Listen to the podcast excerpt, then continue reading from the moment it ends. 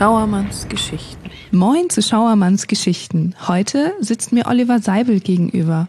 Oliver, erzähl doch mal ein bisschen von dir. Wer bist du und was macht dich zu einem Schauermann? Naja, mein Name hast du ja schon gesagt. Ich bin unter anderem der erste Vorsitzende von Lottchen e.V. Das ist ja unser Bremerhavener Wassertaxi, äh, was auch äh, die Leuchtturmtouren macht und ähnliches, ähm, mit dem man aus dem neuen Hafen und dem Fischereihafen Wasser leben kann.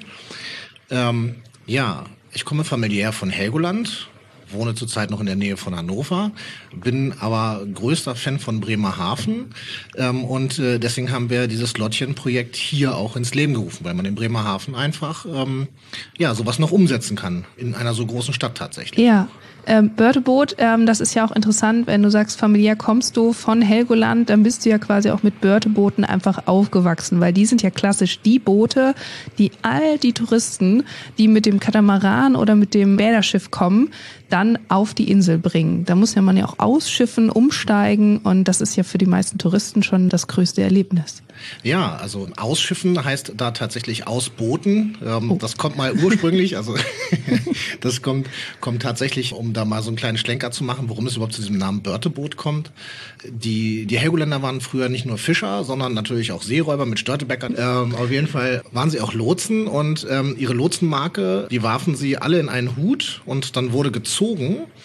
Und die Marke, die gezogen wurde, der war dann der nächste, der das nächste Schiff dann als Lotse begleiten durfte. Und auf der helgoländischen Sprache Halunda hatte der einen Bird. Der ah. war dann der nächste. Okay. Und so hat sich das sprachlich weiterentwickelt zu Börteboot, also immer den nächsten reinholen ins Boot. Und mhm. tatsächlich ähm, sind die mittlerweile auch anerkanntes UNESCO-Weltkulturerbe. Ja, die sind ja natürlich auch noch super schön. Und ihr habt Lottchen ja auch ganz schön wieder hergerichtet. Das heißt, sie sie. Man sagt ja die zu Booten, obwohl Lottchen ja klassisch kein weiblicher Name ist. Das hat auch noch eine andere Bedeutung. Die erklärst du uns bitte auch noch.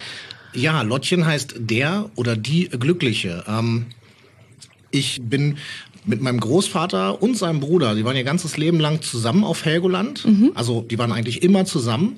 Und ich habe von den beiden unheimlich viel gelernt. Über Seefahrt. Die haben mich sicherlich in meiner Jugend auch geprägt. Es gab auch mal ordentlich was hinter die Ohren von den beiden. Und ich bin mit diesen beiden Seebären zur See gefahren. Und viele Sachen oder vieles meine, meines Könnens verdanke ich den beiden. Sicherlich auch irgendwie, dass man dann doch noch ein anständiger Bengel geworden ist. Und ich wusste nicht, nach wem von den beiden ich das Boot benennen sollte. Und der Vater von meinem Großvater und seinem Bruder, ja. der wurde tatsächlich Lottchen gerufen, weil okay. er immer ein breites Grinsen im Gesicht hat. Und es hat sich tatsächlich bis in unsere Familienahnentafel, äh, selbst da ist dieser Rufname Lottchen niedergeschrieben. Da habe ich gedacht, na gut, der hat die beiden gemacht. Für die beiden kann ich mich nicht mhm. entscheiden oder für einen von den beiden nicht. Ja. Also einfach der, der die beiden gemacht hat. Mhm. Eine sehr schöne Geschichte, das finde ich ganz toll. Und Lottchen ist ja heute auch der Grund, warum du hier sitzt. Deine Geschichte, die du mir heute bei Schauermanns Geschichten erzählen möchtest, hast du mit Lottchen erlebt. Ganz glücklich war der Moment aber nicht. Ja, er hatte, er hatte auf jeden Fall viele Facetten. Sagen wir es mal so. Ich habe auch da noch mal ein bisschen was über Seefahrt gelernt und wie unerbittlich die Nordsee sein kann und auch gerade die Elbmündung. Wir sind, ich meine, 2017 oder 2018 zum Hafengeburtstag. Nach Natürlich Hamburg. Nach ja. Hamburg, ne? unser Bremerhaven vertreten. Sehr gut. Wir wollten tatsächlich von Bremerhaven aus losfahren und wollten dann bis Neuwerk uns mit der Strömung runterziehen lassen. Lottchen ist ja nicht die schnellste, wir müssen da so ein bisschen auf die Tide achten. Ja. Wir wollten dann bei Neuwerk trocken fallen und mit auflaufend Wasser die Elbe hoch nach Hamburg. Okay, das heißt, da hättet ihr dann eigentlich auch wieder ein bisschen Schub gehabt, äh, genau. die Elbe hochzukommen. Ganz genau.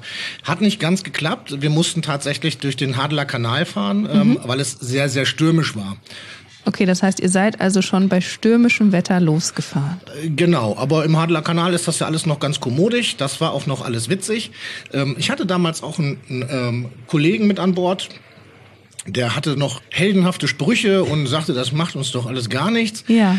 Als wir dann in Otterndorf ausgeschleust haben, da musste er dann ganz plötzlich beruflich irgendwo hin. Da war es dann vorbei mit, das kann doch ein Seemann nicht erschüttern. Äh, ganz genau. So, und dann ja, was machen wir? Wir waren in Hamburg erwartet.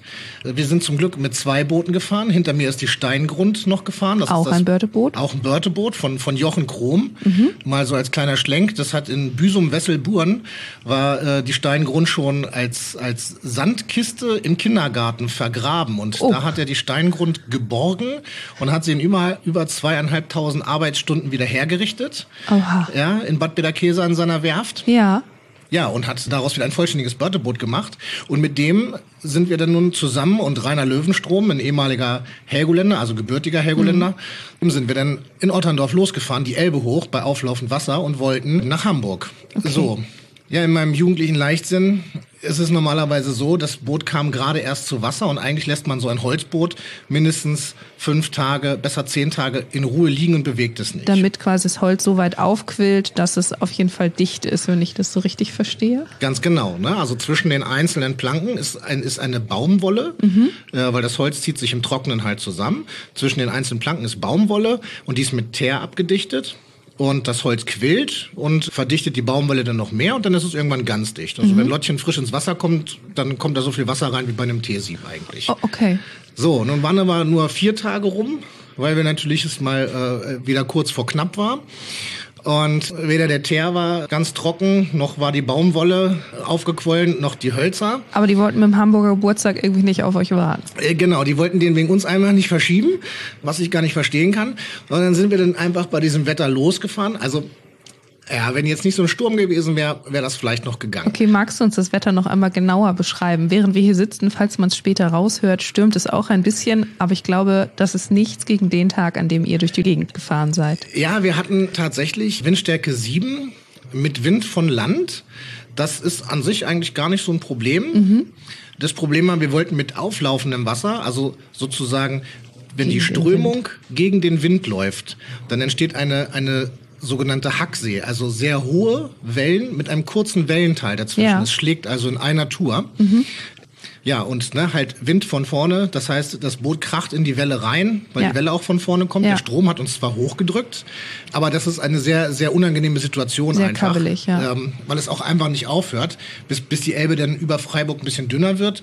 Da beruhigt sich das Ganze. Aber mhm. so in diesem Mündungsdelta, da kann, da kann der Wind halt und die Welle auch richtig durchholen. Ja. Also man sieht das ja hier selbst bei uns im, im neuen Hafen.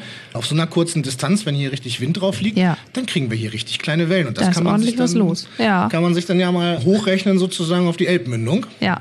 Ja, wie gesagt, mein Kumpane war verschwunden, den Namen lassen wir jetzt hier einfach mal weg. Hätte dienstlich zu tun, das nehmen wir so hin. Und ich habe gesagt, komm, ist egal, ist ja ein Börteboot, das kann das ja ab, das fährt ja vorher Helgoland auch bei so einem Wetter, wir fahren jetzt. Okay. So, das ist auch fast gut gegangen. Lottchen ist ja sehr, sehr sicher gebaut. Wir haben ja unheimlich viel nachgerüstet damals mhm. schon. Es hat ja unheimlich viele Überwachungssysteme und ähnliches. Und deswegen habe ich gesagt, okay, ich kann das auch alleine machen. Ja. So. Was ich nicht bedacht habe, ist, dass bei so einer starken See, es kam vorne ordentlich Wasser rüber. Ja. Lottchen ist ein offenes Boot. Mhm. Das war noch nicht so das Problem. Aber irgendwann fing das Schlagen in die Wellen an, das Kalvatband zwischen den Planken rauszudrücken. Okay, das heißt, dir kam das, du hast es von innen auch gesehen, dass sich da was ändert im Boot? Naja, also gesehen habe ich es dann als sozusagen, das hat ja einen Zwischenboden, mhm. als aus dem Zwischenboden plötzlich Wasser rauskam. Das ist nicht so gut. Äh, genau, das, da wusste ich, da sind schon 30 Zentimeter vorne vollgelaufen. Okay.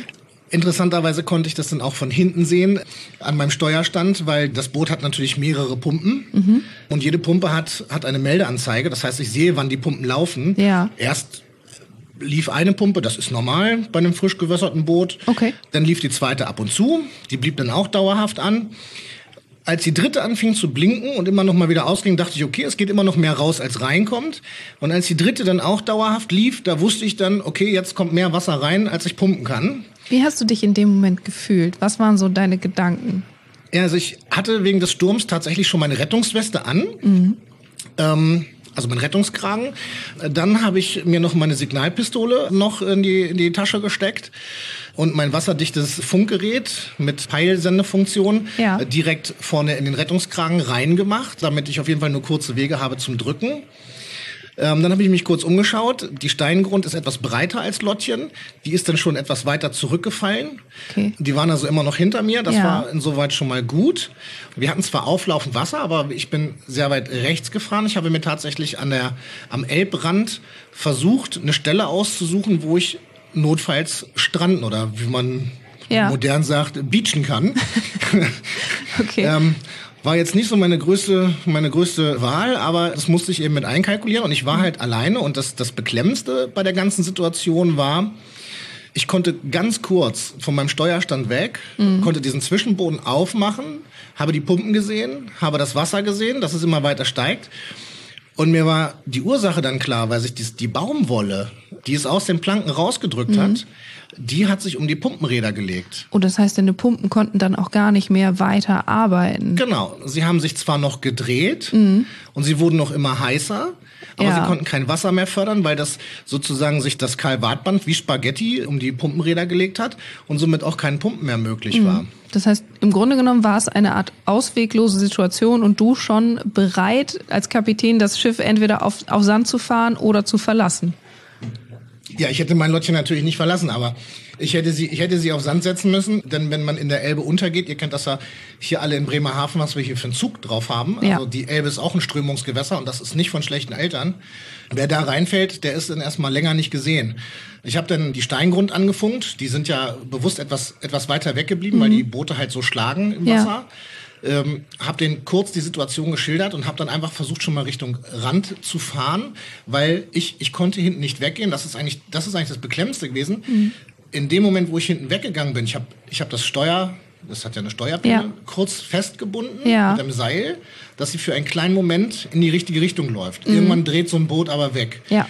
Und die, die Wellen waren einfach so hoch, dass ähm, wenn ich sie, wenn sie sich seitlich dazu gedreht hätte und dazu neigt ein Boot, ja, dann hätte es mich einfach umgeschmissen. Mhm. Ja, Dann mitsamt des. Bootes, ja.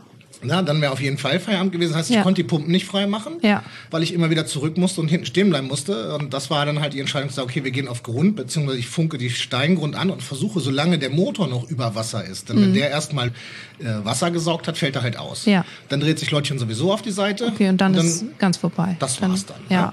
So, und das war natürlich auf jeden Fall äh, eine furchtbare Situation. Aber dann hat sich gezeigt, was wahre Freunde sind. Okay, das heißt, Ähm. du hast da äh, erst einmal gemerkt, dass du der Naturgewalt eigentlich nichts entgegensetzen kannst. Du als kleiner Mensch mit dem tollen Plan nach Hamburg zu fahren, musstest dir leider von der Natur erklären lassen, dass wenn nun mal Sturm ist, dann geht's vielleicht nicht so, wie man das gedacht hat. Ja. Ja. Und noch eine große Lehre ist, das habe ich damals von meinem Großvater schon gelernt, jammern und bibbern, das bringt nichts. Denn die Nordsee ist unerbittlich. Und Ja. das ist mir da in dem Moment auch in Erinnerung gekommen und ist mir noch nie so deutlich gewesen. Ja, da hilft nur anpacken und da kommt dein Freund ins Spiel. Ganz genau. Ich habe dann die, die Situation der Steingrund geschildert, dem Jochen Krome. Und der hatte natürlich zugesehen, dass er Gas gegeben hat. Da waren wir schon Höhe Brunsbüttel. Da war gerade ein Tanker und der, der wartete darauf, dass er in die Schleuse Brunsbüttel für den Nordostseekanal einschleusen konnte. Der war in Warteposition. Und der hatte eine relativ günstige Situation, so wie der stand. Der hat dann einfach Deckung gegeben. Ja, da war im Windschatten dann dahinter. Genau. Das, die, das Wasser hat zwar immer noch extrem geschaukelt, aber dieser, dieser starke Wind war halt weg. Den hatten wir dann auch angefunkt und hatten ihm gesagt, was los ist, dass er vielleicht noch einen kleinen Moment wartet für den Fall, dass er gleich losfahren will. Ja. Nicht, dass das auch noch unser Problem wird. Und ich musste mich dann entscheiden, weiter Richtung Land zu fahren oder Richtung Tanker zu fahren. Hab noch mal kurz geguckt, wie viel Wasser schon im Boot ist und wie weit es vom Motor weg ist. Okay. Und habe gesagt, okay, da sind noch 15 Zentimeter. Das Boot wird natürlich auch immer schwerfälliger, je mehr So. Wasser drin ist. Ja. Je, je stärker fängt es an zu rollen und zu schlagen. Und 15 Zentimeter sind ja auch nicht mehr viel. Wenn es schon 30 Mi- Zentimeter Wasser drin ist, dann Richtig, ne? Ähm, so, und dann sind wir tatsächlich in Deckung gegangen von diesem Tanker. Und dann war einfach nur die Entscheidung, entweder springe ich jetzt zu Bömmel, also so wird Jochen Krumm auch genannt, das ist so sein Spitzname, zu, zu Bömmel und Löwe rüber. Oder ich wusste in dem Moment auch nicht mehr so genau. Also ich, mir war klar, ich muss jetzt was machen, Ja. entweder abhauen oder so. Und da äh, habe ich nur gesehen, wie, wie mein Freund Rainer Löwenstrom mit einer Rolle Kalvatband, das ist also dieses Abdichtband, einem Kalvateisen, das ist so ein Werkzeug dafür halt, äh, wie man das einschlägt, und einem dicken Hammer in schwerer Ölkleidung, ohne Schwimmweste, Ja. äh, sich bereit gemacht hat zu springen. Und er ist dann tatsächlich in der Deckung des Tankers zu mir an Bord gesprungen hat, hat sein Werkzeug erstmal in die Ecke geschmissen, weil er das mit den Pumpen mitgekriegt hat, hat die Bodenbretter hochgerissen, während ich versucht habe, Lottchen einigermaßen gerade in den Wellen zu halten. Ja, ich hat, muss dich noch kurz unterbrechen, ja. weil ähm, er ist von seinem Boot auf dein Boot rübergesprungen. Genau. Wie habt ihr es geschafft, längsseits zu gehen? Also ich meine, das stelle ich mir bei solch schwerer See ja für so ein kleines Boot wirklich kompliziert vor. Das ist der große Vorteil von so einem Börteboot und von Leuten, so wie, so wie Jochen Krome, die, also jeder, jeder Sportbootfahrer würde sagen, die Börtebootfahrer fahren auf Verschleiß.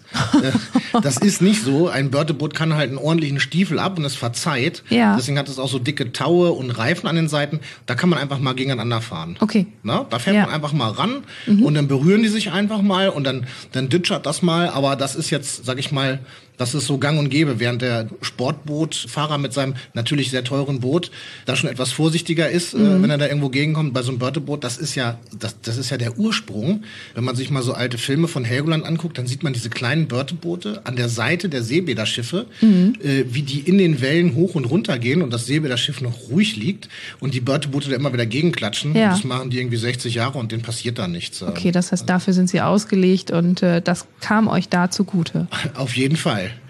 Dann ist er halt rübergesprungen, hat sein, sein Werkzeug in die Ecke geschmissen, hat die Bodenbretter, den nennt man beim Börteboot Plechen, mhm. die Plechen hochgerissen und hat erstmal angefangen, die Pumpen sauber zu machen und das ganze Kalvatband da rauszuziehen, ja. dass wir wieder Wasser fördern konnten. Also man hat, wir haben wirklich null Wasser mehr gepumpt. Mhm. Und nachdem er alle drei Pumpen frei hatte, hat er dann angefangen, nass bis auf die Haut, der, der hat im Wasser gestanden, der hat da drin rumgekrochen, hat er dann angefangen mit dem Kalvateisen tatsächlich das rausgerissene oder das reingedrückte Kalvat mhm. wieder nachzupressen, um, um sozusagen die, die Blutung zu stoppen, würde ja. man jetzt sozusagen die. den Pressverband anzulegen bei ja. dem Boot. Und das hat dann tatsächlich nach na, einer halben Stunde, halben, dreiviertel Stunde ernsthafter Arbeit und Ungewissheit ging die erste Pumpe dann mal wieder aus. Okay, wow. Von drei. Eine halbe Stunde nochmal bangen und anpacken, damit das wieder funktioniert. Genau. Und dann haben wir uns halt verabredet, haben gesagt, okay, wir können nichts, also es ist vorne abgedichtet, eine Pumpe ist aus. Dann fing die zweite langsam an zu flackern, das heißt, die ging zwischendurch auch aus. Mhm. Das Wetter sollte nicht besser werden und wir hatten halt das Problem, wenn die Strömung irgendwann mal weg ist, ja. beziehungsweise nicht weg ist, sondern die Tide wechselt und wir mhm. gegen den Strom fahren, dann kommen wir auf der Elbe nicht mehr vorwärts. Ja. Also war die Prämisse und jetzt Vollgas und dann raus aus der Deckung. Wir wussten noch ungefähr eine halbe, dreiviertel Stunde dauert's, bis es weniger wird. Mhm, bis ihr quasi ähm, den Punkt erreicht, wo der Wind nicht mehr so stark draufsteht. Genau, dann so bei Freiburg verjüngt sich die Elbe schon ziemlich stark oder für andere, die mit Freiburg nicht so viel Glück statt wir schaffen, kennt mhm. bestimmt jeder aus dem, aus dem Verkehrsfunk. genau.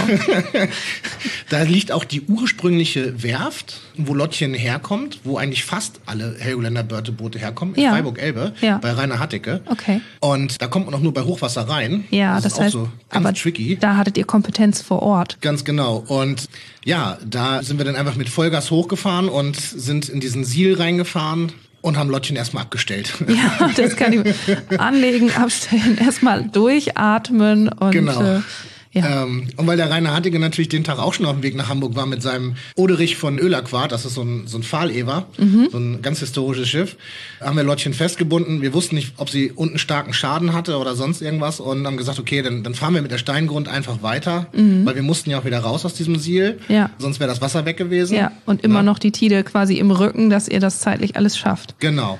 Und ja, Lottchen wurde dann ein, zwei Tage später aus dem Wasser geholt, wurde von unten untersucht, war tatsächlich nicht schlimm. Es waren die paar Sachen, mhm. die ich gesagt habe, also daher wissen wir das ja auch. Ja. Aber wir haben sie dann halt nicht mitgenommen nach Hamburg. Aber wir haben uns den Abend ja noch gut unterhalten über das Erlebte und da sieht man mal, was gute Freunde doch wert sind in so einer Situation. Also ich weiß nicht, ob jemand anders tatsächlich auf der Nordsee auch gesprungen wäre. Das ist durchaus fraglich und vor allen Dingen, das ist ja auch eine Situation, da darfst du nicht zweimal nachdenken, weil du hast nur diesen einen Moment, um rüber zu springen und wenn du da zögerst, hast du verloren. Also Hut ab wirklich. Ja, das war sozusagen meine nicht schlimmste, aber sicherlich beeindruckendste äh, Situation, die ja. ich mal mit Lottchen erlebt habe. Ja, die im Grunde genommen eindrücklich wirklich beweist, dass die Nordsee nicht immer eine Badewanne ist und dass Freundschaft einfach wirklich in solchen Momenten ein Glücksfall ist, äh, den man immer zu schätzen wissen sollte. Auf jeden Fall. Ja, Oliver, vielen, vielen Dank für diese Geschichte. Ich fand es sehr spannend und vielleicht hören wir uns ja noch mal wieder mit noch einer anderen Geschichte. Auch so ein paar hätte ich noch, bestimmt. sehr schön, ich freue mich drauf. Vielen, vielen Dank. Ja, tschüss.